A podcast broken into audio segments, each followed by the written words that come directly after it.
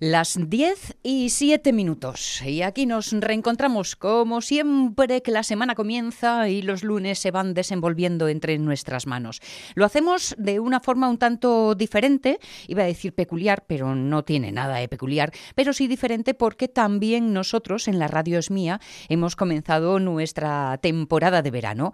Hemos esperado a que se fuera el super calor, ese supercalor que todo el mundo sufrió, pero que nosotros, bueno, un poquito menos y por suerte, y eh, damos paso así, tras darles vacaciones a muchos de nuestros colaboradores, a algunas voces que echabais de menos desde el verano pasado, también algunas incorporaciones, hoy mismo estrenaremos eh, sección, en fin, le iremos dando curso a este verano de esperemos que sea bastante toalla, me refiero a lo de poder ir a la playita, a aunque sospecho que sin demasiada crema protectora, aunque fíjate tú de los días de nubes, que uno puede también eh, acabar quemadito. Bueno, nuestra mañana hoy en el tiempo de Facebook os proponemos el recuerdo a vuestros héroes o villanos de dibujo. Todo esto a raíz del fallecimiento este fin de semana, en la eh, madrugada del sábado, del que fue sin duda maestro del humor sin palabras, como titulan, por ejemplo, en el comercio. Y me refiero a Guillermo Mordillo, alguien que desde muy joven supo que lo de los dibujos y la sonrisa era con lo que quería ganarse la vida.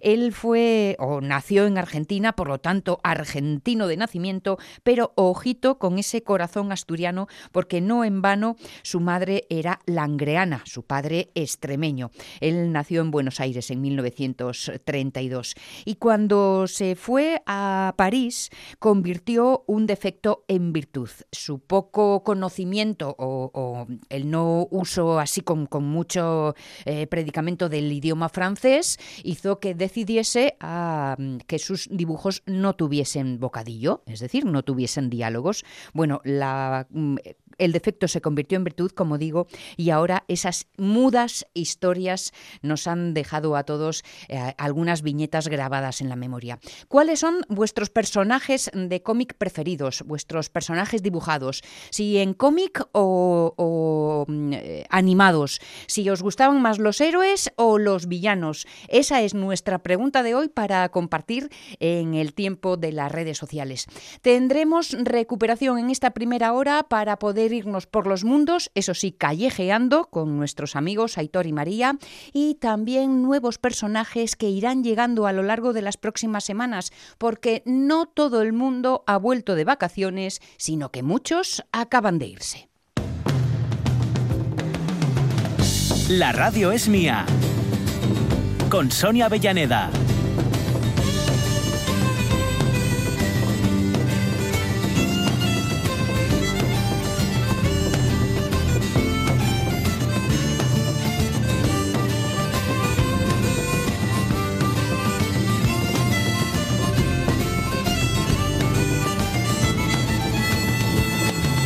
Será el caso de Paquita, a quien hace tiempo que no tenemos con nosotros y que vamos a rescatar este verano para que nos cuente sus aventuras y desventuras, siempre con esa media sonrisa en donde entre la ironía y no se van colando algunas pequeñas grandes verdades. Pero hoy queremos comenzar nuestro programa acercándonos a un estudio que nos ha llamado la atención. Eh, hoy nos ponemos en contacto con Carmen Alonso. Ella es bióloga de la la Universidad de Oviedo y acaba de llegar de Granada, me imagino que con todo el calor puesto, de un congreso que lleva, llevó a cabo la Sociedad Española de Antropología Física. Allí defendió su tesis sobre las enfermedades en restos óseos antiguos y no hacía mucho que acabábamos de conocer también su participación en un estudio elaborado por el equipo del Centro Nacional de Investigación sobre Evolución Humana de Atapuerca, en donde ella está al frente y que logran una nueva forma de identificar el sexo en fósiles antiguos. Carmen Alonso, ¿cómo estamos? Buenos días. Hola, buenos días, ¿qué tal? Recién llegadita de, Granada, ¿no? De ese congreso. Sí, sí, sí. Bueno, bueno, muy bien. Vamos a llegar muy bien por ahí. Mucho calor, pero muy bien. en este caso, allí en el Congreso, para hablar sobre tu trabajo sobre enfermedades en restos óseos antiguos. Podemos saber también por qué vicisitudes pasaron eh, los dueños de esos restos y conocer o ayudar también a componer entonces su biografía, su historia vital. Sí, esa es la idea, ¿no? Mi tesis se centra en eso, es lo que estoy estudiando. Estudio enfermedades que se pueden ver en los restos óseos y lo que llevé allí pues es lo que tengo hecho hasta ahora, una presentación preliminar de las poblaciones que estamos estudiando para poder inferir pues cómo vivían, ¿no? Si sabemos qué enfermedades padecieron durante mucho tiempo, porque generalmente lo que ves en los huesos son enfermedades crónicas, ¿no? Que han estado un tiempo afectando a sus individuos, por lo tanto puedes saber cómo era su calidad de vida. ¿Qué novedad ofrece tu tesis, Carmen? Pues principalmente la nueva aportación de nuevas poblaciones que estaban sin estudiar, vale. de aquí de, Castilla, que bueno, no sabíamos nada sobre ellas y, la idea es, pues eso, mostrar un poquito cómo vivían. También intentamos eh, aplicar nuevos métodos estadísticos para, para el análisis de esos datos y poder extraer mayor información ¿no? de, sobre las frecuencias en las poblaciones, de cómo se establecían o cómo se repartían esas enfermedades. Datos estadísticos que son los que están permitiendo también una nueva forma de identificar el sexo en los eh, fósiles antiguos, ¿verdad? Sí, precisamente también por ahí utilizábamos esos mismos métodos en aquellos fósiles que utilizamos para el artículo, sí. ¿Cómo es esta propuesta que hacéis? ¿Qué es lo que, cómo, cómo lográis identificar el sexo? Bien, pues nada, son fórmulas matemáticas que en realidad se llevan utilizando mucho tiempo en ciencias forenses principalmente. Pero para los fósiles pues son poblaciones diferentes, tenemos distintas proporciones y no se sabía muy bien si podían aplicarse o no, cómo funcionarían. Entonces lo que hemos hecho es generar un nuevo conjunto de, de fórmulas con población pues así un poco mixta para que no fuera una población muy específica y las hemos aplicado a todos los fósiles a los que se les había podido determinar el sexo por otros métodos y sabíamos si eran ya individuos masculinos o femeninos. De esta forma hemos podido validar la robustez y la fiabilidad que tienen esas fórmulas y hemos detectado pues unas cuantas que sí son buenas para fósiles, que funcionan bien, que tienen porcentajes de fiabilidad de en torno al 80-90%, y con esas fórmulas hemos podido determinar el sexo de 16 especímenes fósiles antiguos que no, hasta ahora, no se conocía el sexo. Porque para determinar el sexo de unos restos óseos hasta el momento, y hacerlo de una forma directa, fehaciente, hasta el momento eh, se utilizaban qué tipo de huesos en concreto? Principalmente los huesos de la cadera y los del cráneo, son los que son más diferentes morfológicamente y a, que a simple vista, bueno, a simple vista, con un estudio sabiendo lo que tienes que buscar, se distingue relativamente bien. ¿no? La cadera es muy diferente, pues por eso, por las condiciones que tiene que tener la cadera femenina para el parto, por ejemplo, no es muy diferente de las caderas masculinas. Pero en muchos casos no se recuperan esos huesos, y más en casos fósiles, ¿no? Son restos muy antiguos y la conservación pues es la que es, y pocas veces se pueden recuperar esos huesos en un estado de conservación que permita ese diagnóstico. Sin embargo, los huesos del pie, al ser bastante más chiquititos, resulta más sencillo, más habitual encontrárselos en buen estado. Sí, precisamente por eso, al ser más, más pequeños, son compactos, tienen una cortical pues, relativamente resistente y se recuperan en un estado de conservación que permite establecer medidas. Claro, las diferencias entre hombres y mujeres existen en ese tipo de huesos, pero son mucho más útiles. ¿no? A simple vista no, no se ven. Necesitas tomar una serie de medidas y hacer una serie de cálculos. Mm, con esta fórmula matemática de la que nos estás hablando, a partir de esos huesos de pie, ahora sí podréis designar el sexo, asignar el sexo a los fósiles, ¿no? Sí, sí, tanto para neandertales como para Homo sapiens, los primeros anatómicamente modernos. Todas estas fórmulas tienen eso, pues una fiabilidad en torno al 80-90%, por lo tanto sí, se pueden utilizar y, dan buenos resultados. ¿Estáis, ¿Estáis realizando estos estudios o estas asignaciones en Atapuerca? Eh, de momento, bueno, se han utilizado para crear las fórmulas. Bien. Sí que se han utilizado los homininos de la cima de los huesos. Y sí, en principio se usarán cuando aparezcan nuevos restos que necesitemos, que necesitemos determinar el sexo, si disponemos de esos huesos. Sí, supongo que, que las usemos. Me imagino que trabajar en Atapuerca, eh, Carmen, tiene que ser apasionante. Sí, la verdad es que es un lugar increíble, ¿no? He tenido la suerte de poder ir a, excavar los últimos tres años, también voy a volver en julio y es un lugar increíble, la oportunidad de trabajar con expertos internacionales es, es muy, muy satisfactorio. ¿Siguen apareciendo eh, eh, elementos que, que sorprenden a los investigadores? Sí, algunas cosas son, son especímenes pues que son muy importantes, tienen mucha historia, trabajas con gente también muy importante y todos los años es un crecimiento increíble donde todos los años aparecen cosas nuevas y siempre hay algo que aprender o que conocer, siempre. Bueno, pues eh, esperemos que un año más el trabajo acabe dándonos esos resultados que nos permiten ir poquito a poco desvelando un pasado que está a veces entre tinieblas, pero que cada pequeño detalle puede abrir una puerta a los datos objetivos y también a la imaginación, que es esos dos elementos tan necesarios para, para un arqueólogo. Carmen Alonso es bióloga, en este caso, de la Universidad de Oviedo y como os contábamos, ha participado en este estudio en el que con una nueva fórmula matemática se puede identificar el sexo en fósiles antiguos, lo que permite establecer eh, datos objetivos con los que conocer nuestro pasado. Carmen, gracias por atendernos, bienvenida a casa de nuevo y que este verano allá en Atapuerca, además de caluroso, sea productivo. Muchas gracias a vosotros. Las 10 y 18 minutos, comenzando así hoy nuestra radio es mía. Una radio en la que, por cierto, tengo que darle la bienvenida a Omar Caunedo, que ha vuelto de sus vacaciones. Él eh, le toma el relevo a Fabián Solís en esto que hemos denominado el presente continuo, porque así es la vida. ¿eh? A veces te da, a veces te quita. Cuando te da, te da dos veces, una de, cada lado.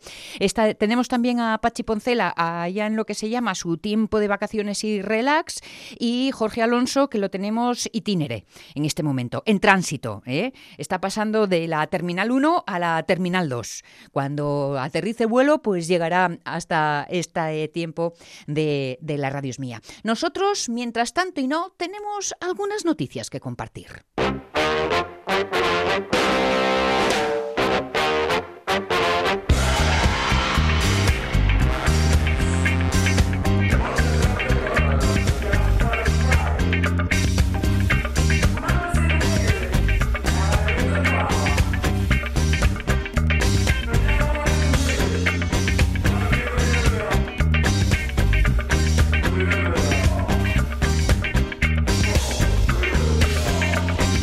Lo habéis escuchado hoy por activa y por pasiva porque es sin duda una de las noticias del día, pero nos llamaba poderosamente la atención de que algo que todos dábamos por sentado que tendría que ser la realidad imperante se convirtiera en noticia por etu aquí descubrimiento. Ahora van a llamar las cosas como son. Y me estoy refiriendo a lo del pan porque es bien sabido que para crecer hay que alimentarse.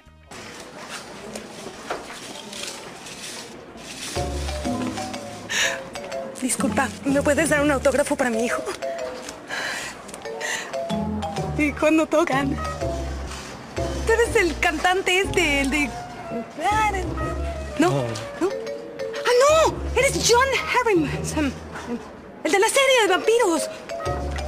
¿No? No. no. Messi basquetbolista. No. Ay, pan blanco bimbo con leche. Es el mismo que le compro a mi hijo. Él también necesita crecer. wow. ¿A qué te dedicas? No importa que no sepa quién es Lionel Messi. Lo que importa es que sepa qué hace grande a tu hijo. El panadero con el pan. El, pan integral va a ser integral. Sin duda es un titular llamativo, no me digáis que no, porque hasta el momento todos pensábamos que las cosas se llamaban por su nombre, pero parece que no es así. Una nueva normativa que rige desde hoy y que está organizando así la nomenclatura y las normas que han de seguir uno de los productos básicos de nuestra alimentación. Y es que aunque parezca una broma, uno de los aspectos que podemos destacar es que ahora los productos van a tener el nombre que les corresponde. Por ejemplo, esta norma de calidad contempla requisitos más estrictos para considerar que es un pan integral. Exige, ete aquí la gran sorpresa, que el 100% de la harina empleada sea integral.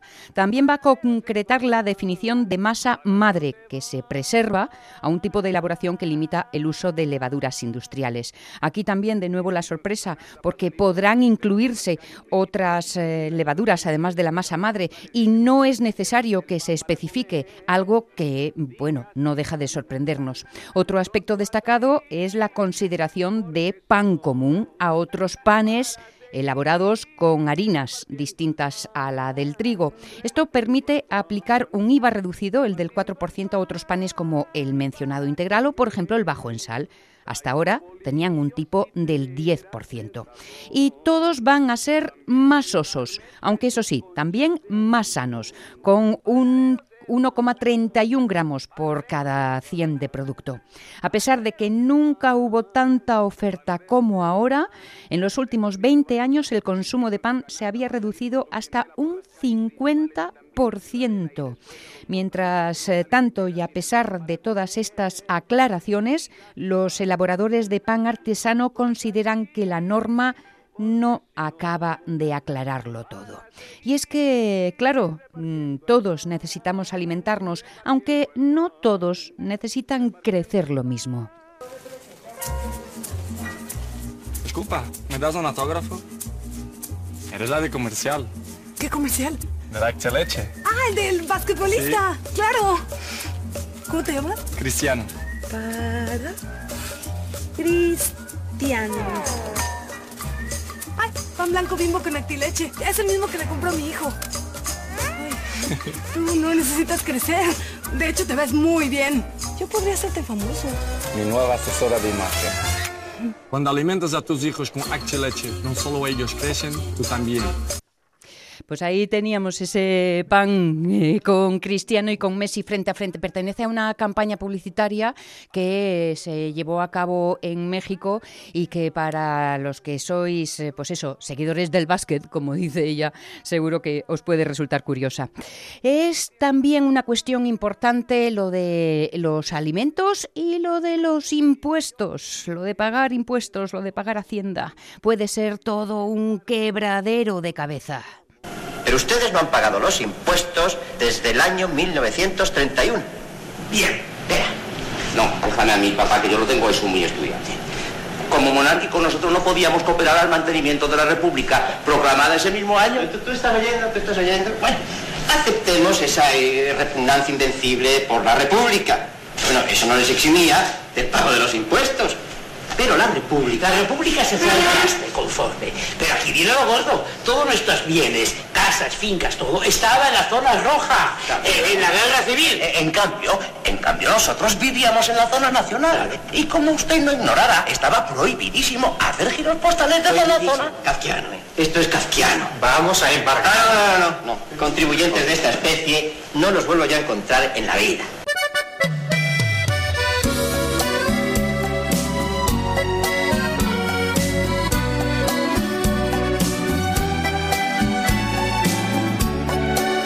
Y es que pleitear con Hacienda ahora será gratis.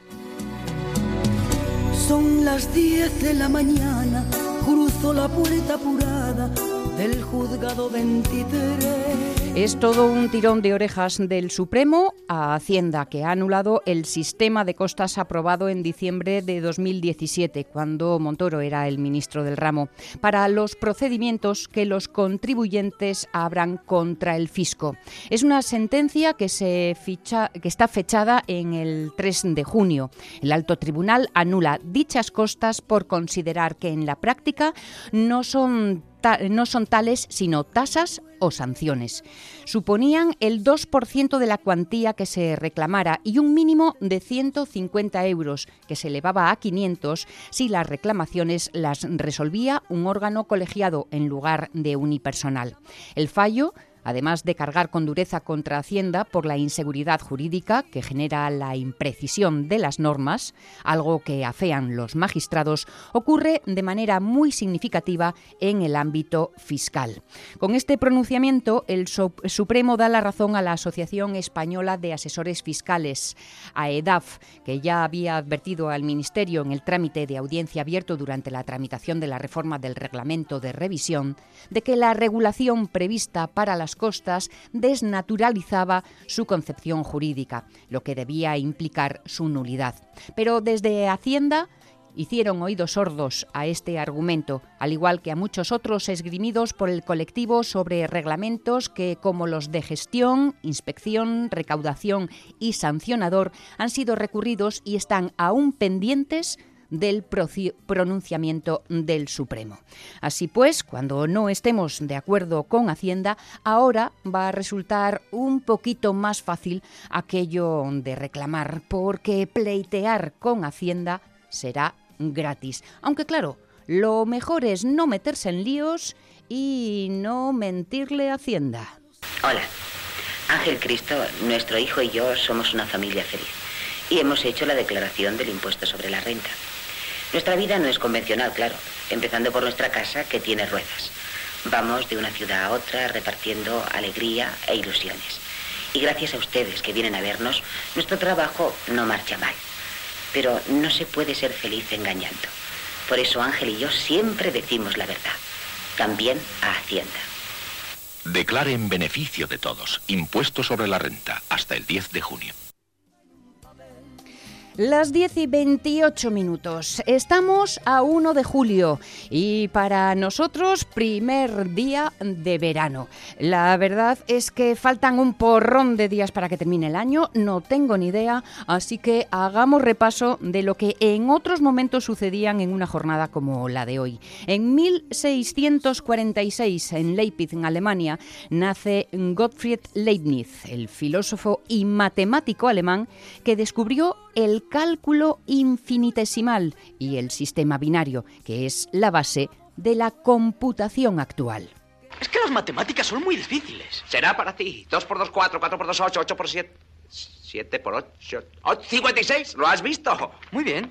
Ahora sácame la raíz cúbica de pi. ¿Quién es pi? Pi es 3,1416. Y sigue. ¡Me vas a tomar el pelo encima! ¡Métele púa por Exclusivo, sin codificar. Eh, para vos, de Careta, que usaba letra griega como gamma, alfa y beta. Siempre tenía a mano los ejes cartesianos. Un número complejo se encuentra en el plano. Más por más, más. Menos por más, menos. Menos por menos, más. Y vos sos un gil si no lo bailás. Pi, pi, pi, 3,14. Nos vamos a 1751, cuando se publica en París, en Francia, el primer tomo de la enciclopedia. Sus directores son Denis Diderot y Jean Redont de Alambert. Es el diccionario razonado de las ciencias, las artes y los oficios. Esta obra logrará cambiar radicalmente el panorama intelectual del continente europeo. Sin duda, un gran trabajo para la consulta, porque como lectura de a seguido... Continuamos con la lectura del Pequeño Larus. Pequeño Larus, abadiato, abadía, periodo en que un abad o abadesa desempeña sus funciones como tal, 10 años de abadiato. No te asombres de mi labia, ni de mi verbo elocuente. Me he vuelto medio erudito por leer perennemente. Abajera, sudadero que se coloca debajo del aparejo de, los, de las caballerías. Si los términos que uso no llegas a comprenderlo, te aconsejo que te compres estos libros que yo tengo. Me compré una enciclopedia, con ella estoy estudiando. Quiero ser enciclopédico, me estoy enciclopediando. A, balizar, señalar con balizas, a balizar las pistas de un aeropuerto. Muy bien, muchachos, están tocando impertérritamente la guitarra. Con egolatría, con egolatría, eso. Bueno, ya volveremos ¿eh? con apalizar porque de verdad es la siguiente palabra que toca y no sé si, si viene demasiado a cuento. 1863 comienza en Gettysburg, en una pequeña ciudad de Pensilvania, la dura batalla de la Guerra Civil Norteamericana que lleva su nombre. Las tropas de la Unión, al mando de Mide, se encuentran y se enfrentan durante tres intensos días a los confederados de Robert Lee. Su sufrirá su primera derrota importante y se retirará por el río Potomac hasta Virginia. Los cañones federales en aquella colina rocosa podrían causarnos problemas. Quiero que asigne cañones para mantenerlos callados. Luego avanzará cuando avance la infantería manteniendo los flancos libres. También tenemos que eliminar los cañones de la colina central, es el objetivo principal. Sí, señor. Emplee todo cuanto tenga. Esfuerzo máximo. Use todo lo que tenga de largo alcance, pero no empiece hasta que le dé la señal y todos estén en posición. Luego dispare todo cuanto tenga, que no enmudezca ni un solo cañón. Busque un punto de observación y compruebe los daños. Tenemos que echarlos de esas colinas.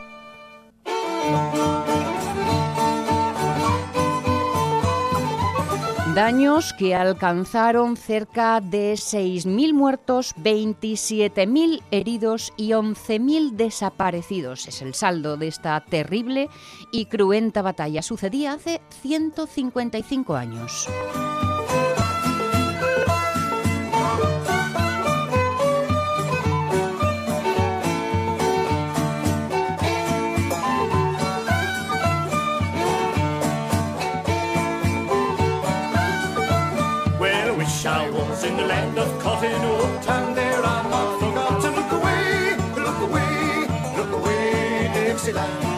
Este, el Dixieland, o en castellano, ojalá estuviera en Dixie, que es una canción popular del sur de los Estados Unidos.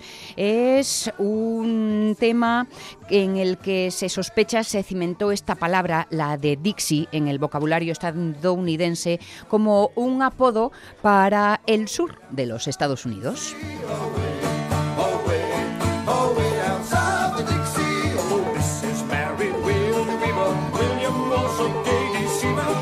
Es el tema, la canción que utilizó Abraham Lincoln en el anuncio de la rendición del general Robert Lee.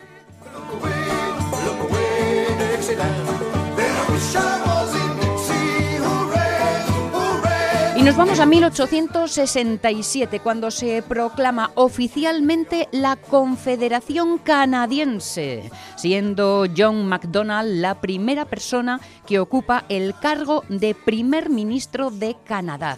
Y supongo que el acto se celebraría en lo alto de Toronto, ya sabéis, desde donde se domina.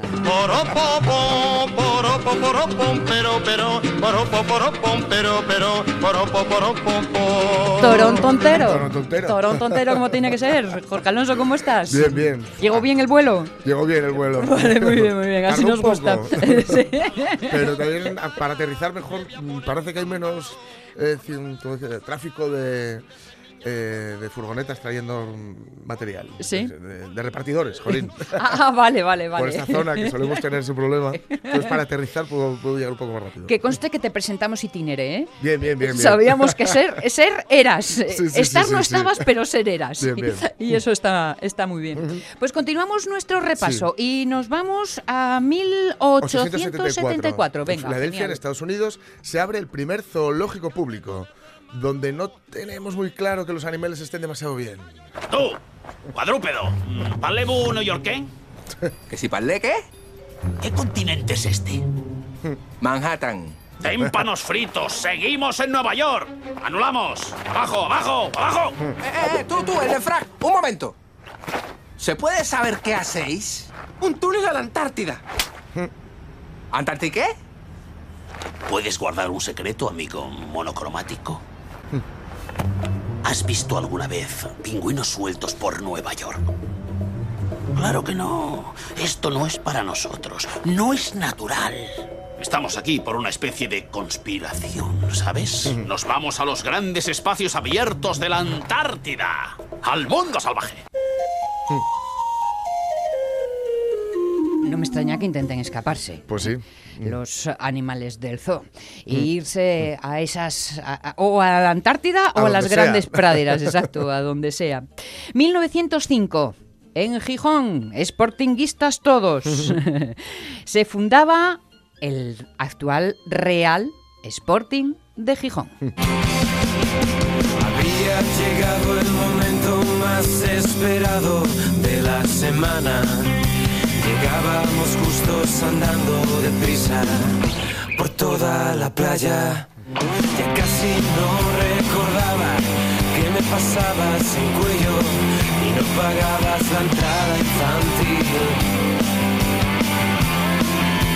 Mira, esta puede ser una pregunta para el Facebook. Vuestros primeros recuerdos De- en un estadio en un de estadio de fútbol. fútbol, pues ¿eh? sí. Seguro Pues sí, que sí, sí. más de uno Yo lo los- rescatará con sonrisa. Lo, lo tengo, vamos, inmediatamente, en los brazos de, mi hermano y de mi padre, viendo al Sporting a- y, al Sporting de, Kini, de Kini a la vuelta. Vale, Barça. vale. Mm. Bueno, pues entonces igualito que los Mauricios. Sí, sí, sí.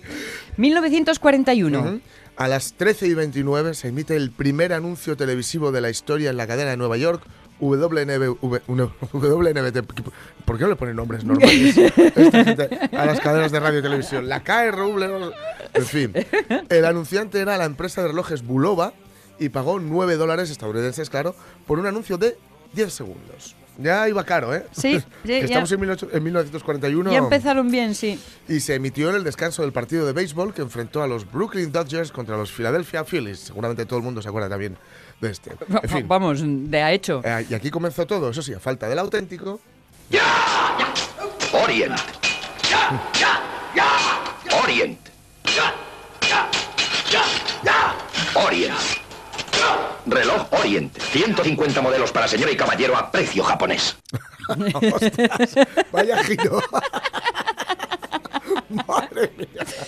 Pero este es auténtico, Ya, ya, ¿eh? ya, ya, ya, me imagino, Nuestro, ¿eh? antiguo y auténtico. Madre y nuestro último recuerdo se va a 2011. La operación policial contra la SGAE en España detiene al director Teddy Bautista y a ocho directivos por delitos societarios y de apropiación indebida. Mi mente clara está. Por fin descubrí donde todos vamos a parar. Reconocéis la canción de Sí, Judas sí, y sí. reconocéis a Teddy Bautista. Ahí está. Y no añado más. Ya está. Bonito verás, solo el nombre quedar. Jesús, 1 de julio, sus recuerdos, sus eh, anécdotas y sus realidades, eh, que lo son y que repasamos en nuestras efemérides. Mm, La verdad es que si algo nos trae el verano que nos regodea, Mm. son los viajes. Y La posibilidad, la oportunidad siquiera de eh, viajar. Exacto, eso te iba a decir. Y si no podemos hacerlos en carne propia, Mm. oye, pues quizá disfrute vicario.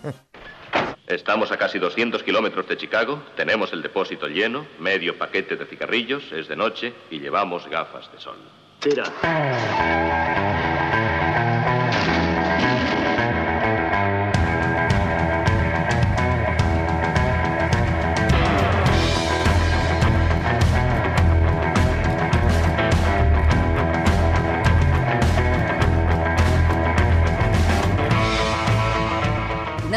más nos gusta, que con la que más disfrutamos en esto de tener temporada de verano, es rescatar a, antiguos amigos, pero siempre compañeros, que nos puedan eh, contar sus aventuras, compartir sus experiencias con nosotros.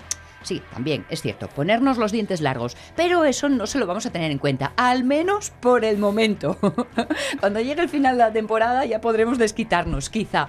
Bueno, la verdad es que seguro que sabéis que uno de nuestros habituales es este tiempo dedicado especialmente al mundo de los viajes, porque si algún momento es el propicio, quizá sea el verano. No el único, pero sí el más adecuado por aquello de que uno suele contar con un poquito más de tiempo libre, por lo de las vacaciones, en fin, estas estas cosas que ya sabéis. Así que es el momento de que de nuevo les demos la bienvenida a esta su casa que lo es, a María García y a Rubén del Amo. ¿Qué tal chicos? ¿Cómo estáis? Bienvenidos. Hola, muchas gracias.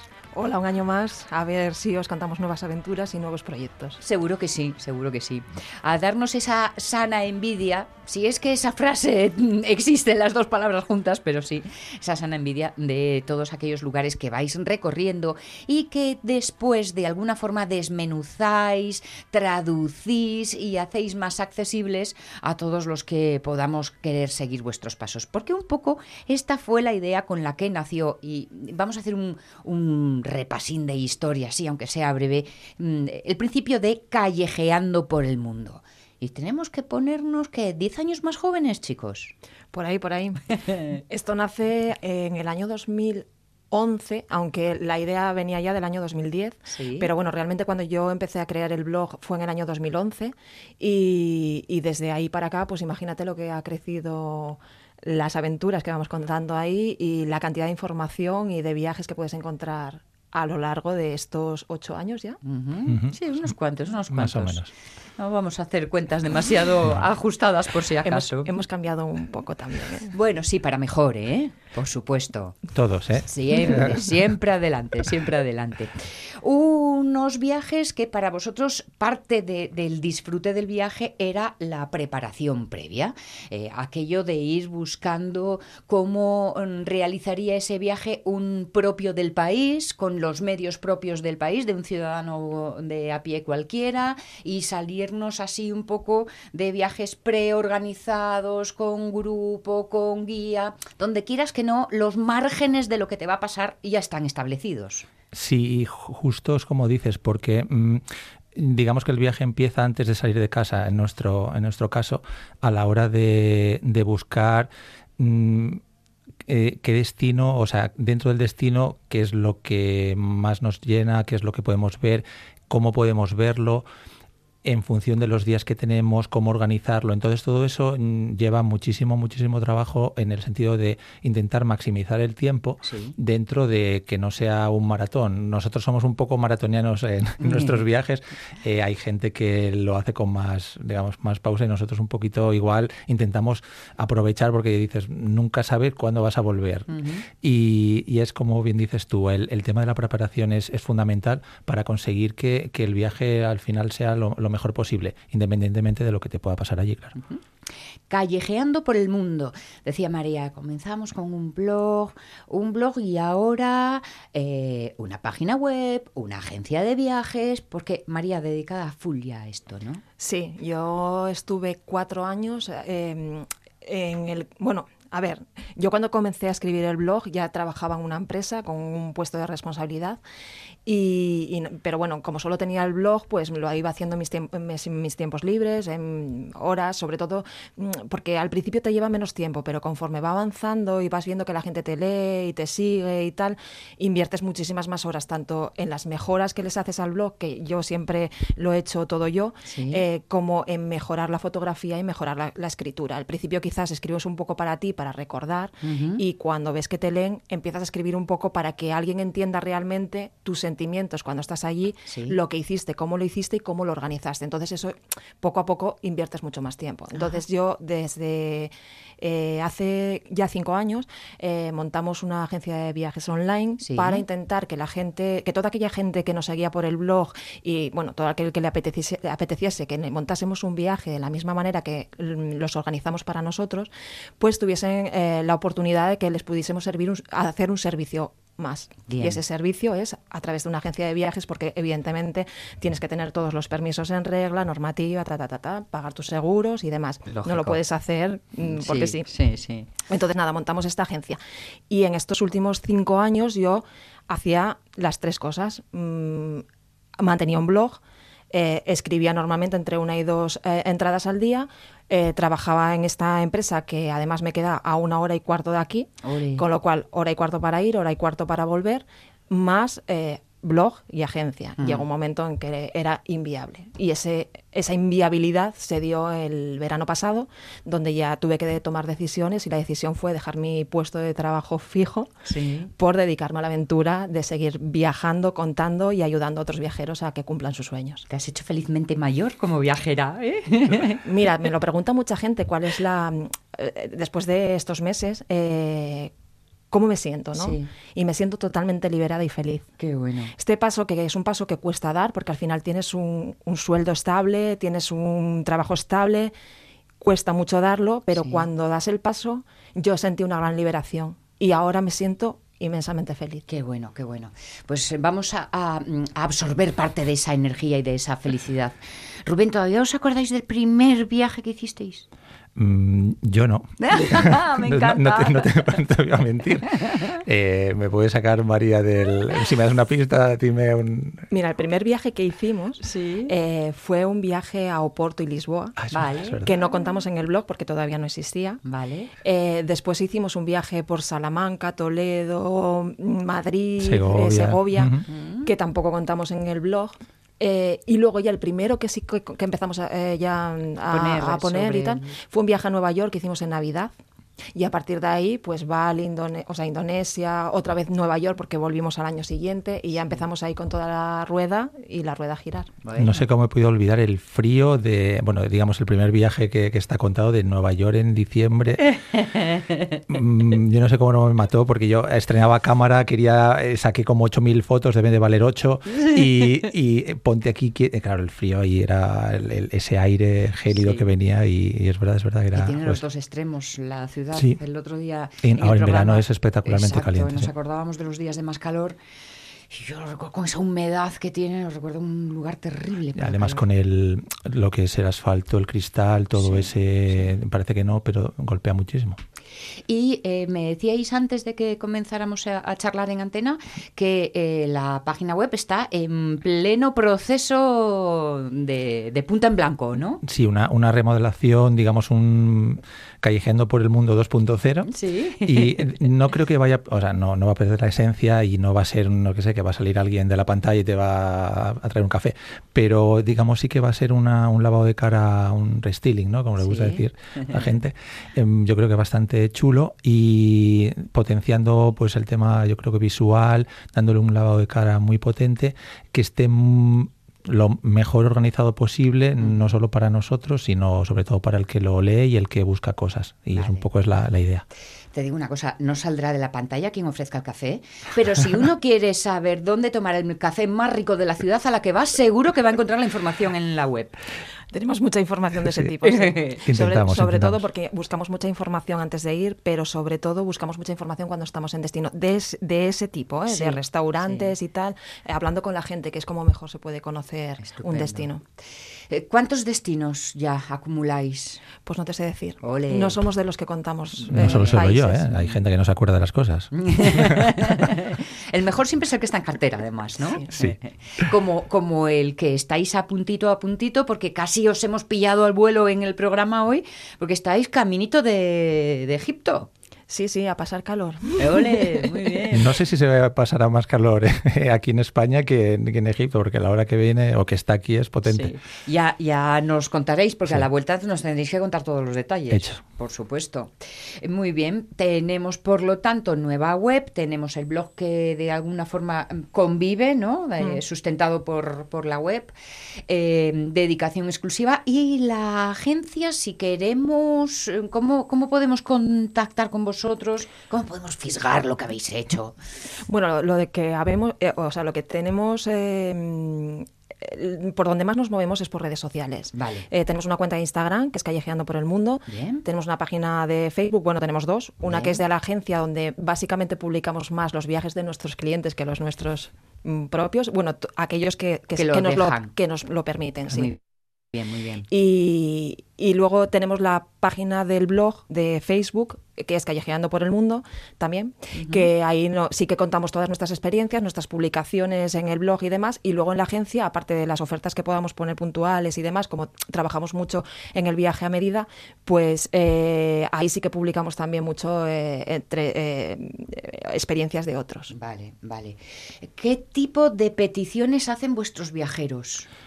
Pues de todo. De- desde un. Me encantan no sé- las caras. Sí, es que tenemos desde un, no sé, un hotel en Madrid, por decirlo de alguna forma, Sí. hasta pues vueltas al mundo. Eh, viajes muy personalizados para intentar ver, mm, digamos, eh, gente que a lo mejor conoce el destino que quiere repetir y ya quiere ir a sitios muy concretos, Ajá. muy especializados. Eh, tenemos una amplia, digamos, una amplia gama. Es verdad que mucha gente nos viene, pues, mm, que les gusta intentar viajar por su cuenta, pero no tienen tiempo o es complicado el tema de prepararlo y entonces lo, se lo preparamos. Son des- desde viajes de, digamos, circuitos por ciudades a mm, lo que un poco lo que te puedas imaginar, ¿no? Si tengo 24 horas, ¿podéis Ah. prepararme un viaje? Sí. Sí, sí. Si quieres que te cuente el viaje más bonito que he preparado yo este año. Por favor. Te lo cuento. Fue el más bonito porque yo creo que la chica a la que se lo preparé, bueno, la pareja a la que se lo preparé, lo que pasa que hablaba con ella, Sí. era una chica mm, muy, que fue muy especial para mí. Es, eh, tuvimos muy buen feeling además. Y es un viaje en el que ella... Y en encima su nos pagaron, o sea que perfecto. ella en su luna de miel quería algo muy, muy especial y muy, muy exclusivo. Entonces esta chica se fue a hacer un safari en, eh, en Kruger, en Sudáfrica, en una Sí. reserva privada, un hotelazo. Y después se fue en la, de- en la playa a una pequeña isla de la costa de Mozambique, en un hotel exclusivo que tiene además muy pocas habitaciones que estuvieron allí como reyes, auténticos reyes. Bueno, dijo que en su vida había vivido una experiencia así que no que, que suponía que nunca más iba a vivirla. Vamos, que, que una vive una experiencia así y, y- y yo me divorcio solo para repetir, ¿eh? No, no, harías bien, harías bien. Calla, calla, que ahora me dice que se quiere ir a, a Egipto y le digo que no sé si encontraré hoteles a la categoría de ella. claro, claro. Es que debutar de esa manera luego complica todo, complica todo. Hombre, siendo una luna de miel es verdad que es una cosa tan especial que... Uno- uno que- que- de pecho. Exactamente. En Y, esos casos, sí. y es, y son cosas que dices, mira, es una vez en la vida, es lo que es verdad. Sí. Y la gente pues intenta llegar, digamos, al máximo en ese sentido porque saben que no, no es, es un poco el, el, el culmen ¿no? de, de la relación, es Sí. el, el- lógicamente están, eh, el, el matrimonio es lo importante, pero digamos esa parte de, de esa experiencia de empezar la vida juntos, en el- aunque lleven años o no lleven o lo que sea, Sí, es, sí, es hay un muy, antes y un después, Exactamente, es, muy, es una cosa muy chula y que todo el mundo recuerda.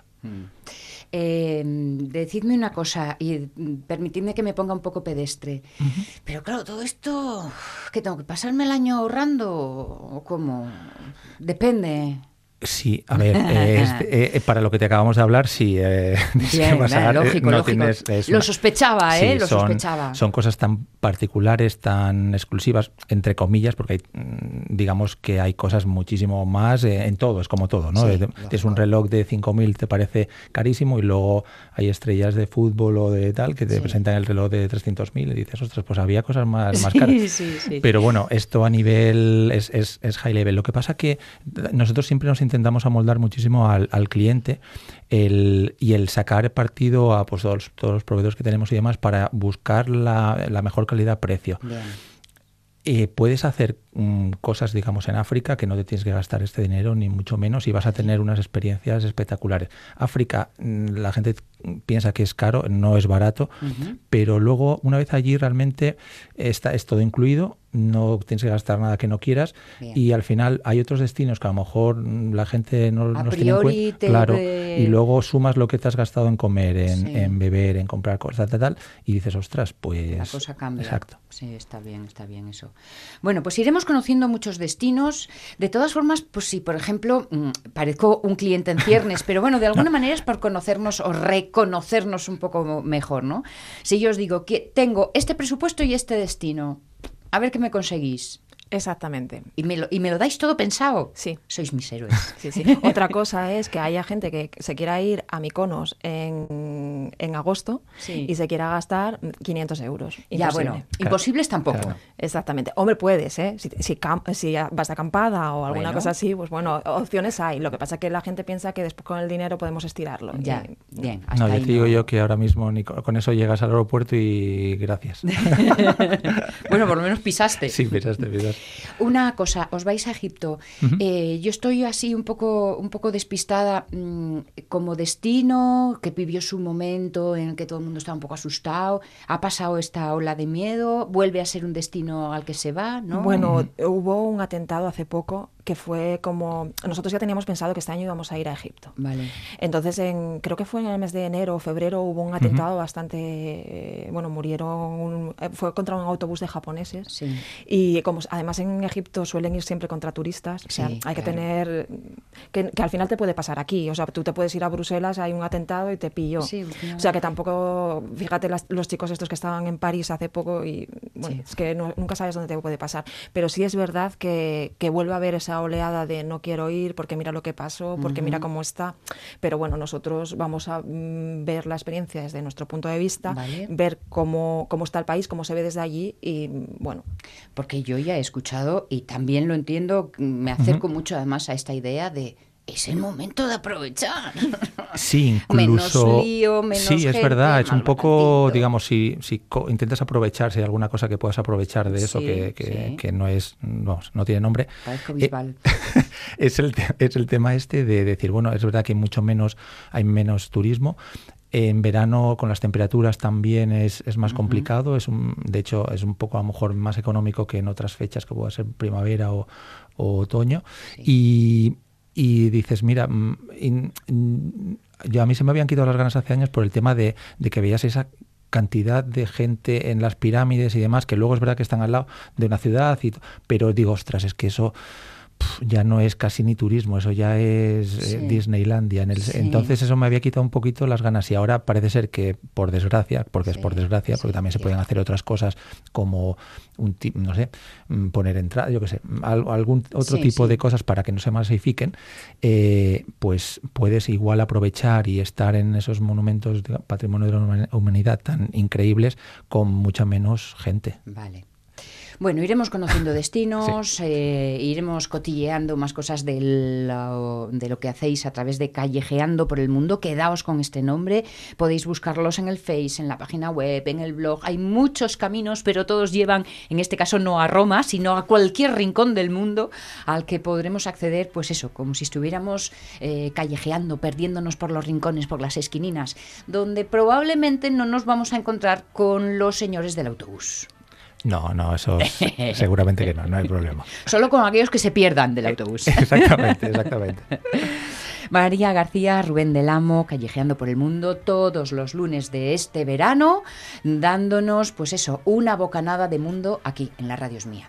Pues las gracias previas ya por todo el trabajo que vamos a disfrutar con vosotros el verano. Oye, pasadlo bien en Egipto y a la vuelta nos contáis. Muchísimas gracias a vosotros y está hecho. Muchísimas gracias.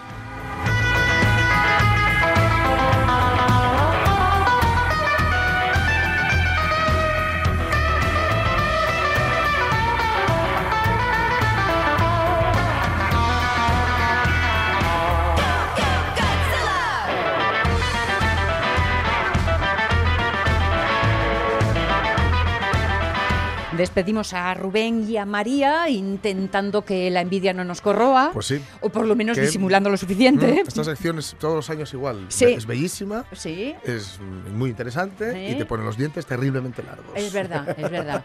Y yo todos los años pienso lo mismo. A partir de hoy abro hucha. Sí, Porque sí, claro, cierto. eh, Cierto, estas cierto. cosas del Sí. placer es lo que tienen. Sí, sí, sí. Es un- Aunque las propuestas de ellos sospecho que no van precisamente por el No, lujo y esplendor, no, no, no, salvo casos como los que hemos escuchado, Claro. ¿eh? Sí, que sí, tiene sí. que haber para todos los presupuestos. Bueno, y para todas las informaciones, porque llegan las 11 de la mañana y hay que enterarse de qué está pasando por el mundo. Estornuda que vamos.